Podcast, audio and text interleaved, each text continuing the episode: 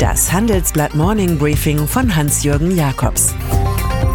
Guten Morgen allerseits. Mit Hilfe von Tonaufnahmen rekonstruierten türkische und arabische Medien ziemlich präzise die Exekution des Journalisten Jamal Khashoggi im Istanbuler Konsulat seines Heimatlandes Saudi-Arabien. Macht das draußen, ihr werdet mir Probleme bereiten, sagte offenbar der Konsul, dessen Villa inzwischen untersucht wurde und der in Saudi-Arabien untergetaucht ist. Offenbar war aus dem Wüstenstaat ein 15-Mann-Team inklusive Gerichtsmediziner und Knochensäge in Sachen Khashoggi angereist. Viele von ihnen haben enge Verbindungen zum Umfeld des Königspalastes, fünf von ihnen direkt zu Kronprinz Mohammed bin Salman. Der Mann tauscht damit den Ruf eines Reformers gegen den eines Mordauftraggebers. Und die USA könnten vom Verbündeten zum Komplizen werden. Je mehr grausige Details zum Verschwinden Khashoggis auftauchen, desto mehr westliche Wirtschaftsführer sagen ihre Teilnahme an der Investorenkonferenz Davos in the Desert nächste Woche in der saudi-arabischen Hauptstadt Riyadh ab. Die Liste ist lang mit Christine Lagarde vom IWF sowie Managern von JP Morgan, BlackRock, Blackstone, Ford, Google und vielen anderen. Siemens-Chef Joe Käser jedoch, ein politischer Kopf, tendiert zur Riyadh-Reise. Man müsse reden, um etwas zu verändern. Zur Wahrheit gehört, dass es um wichtige Aufträge geht, vor allem da im Irak nach Handelsblattinformationen ein großer Teil der Wiederaufbauprojekte nach Faulgrätschen der US-Regierung an General Electric fällt. Für Siemens bleibt nur etwas Geschäft und viel Diplomatie.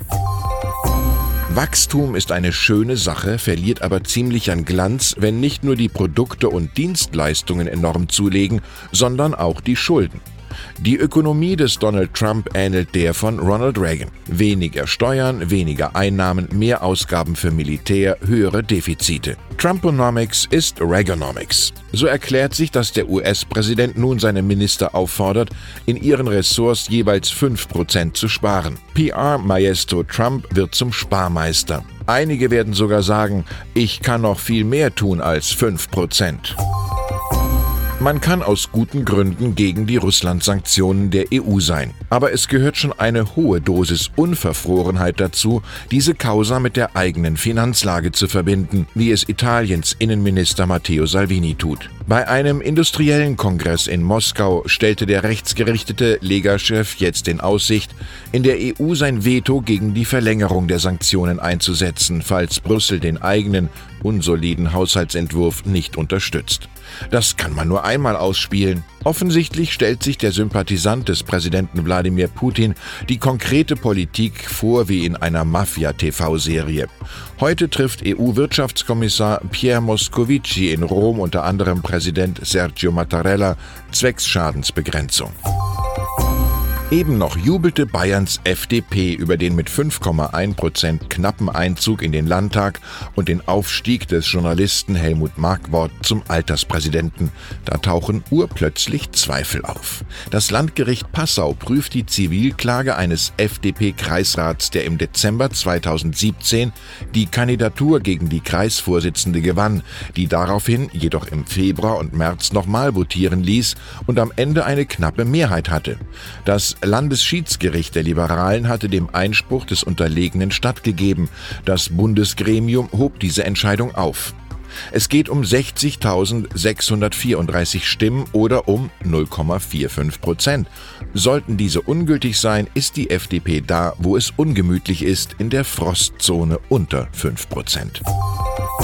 Angela Merkels Freiheit wird am Taunusrand verteidigt und so fällt der Blick neugierig auf die hessische Landtagswahl am 28. Oktober und das TV-Duell am gestrigen Abend. Volker Bouffier, CDU, Chef der schwarz-grünen Landesregierung, versprach, die besten Zukunftsjobs in Hessen statt in China oder im Silicon Valley zu schaffen. Herausforderer Thorsten Schäfer-Gümbel, SPD dagegen, so viele Polizeistellen wie in Bayern. Ihr Streitgespräch blieb so nüchtern wie zahm. Am Ende hätten die beiden vor lauter Demut sofort eine große Koalition verabreden können. Nur hält der Wähler davon inzwischen so viel wie von Bohrarbeiten zur Mittagszeit. Und dann ist da noch Daniel Kretinski, tschechischer Geschäftsmann, der erst kürzlich als neuer Großaktionär von Metro in Düsseldorf sowie von Mediamarkt und Saturn auffällig wurde. Der Eigentümer des Prager Energiekonzerns EPH und von Czech Media Invest unter anderem mit der Boulevardzeitung Blesk, verkündete jetzt, er wolle in ganz Europa investieren, seine Priorität sei aber Frankreich. Nachdem Kretinsky dort schon das Journal Marianne erwarb, will er sich nun bei Le Monde einen nennenswerten Anteil von Aktionär Mathieu Pigasse kaufen. Das ist nicht ohne Risiko. Voltaire wusste, alle Menschen sind klug, die einen vorher, die anderen nachher. Ich wünsche Ihnen viel Klugheit bei allen Entscheidungen. Es grüßt Sie herzlich Hans-Jürgen Jakobs.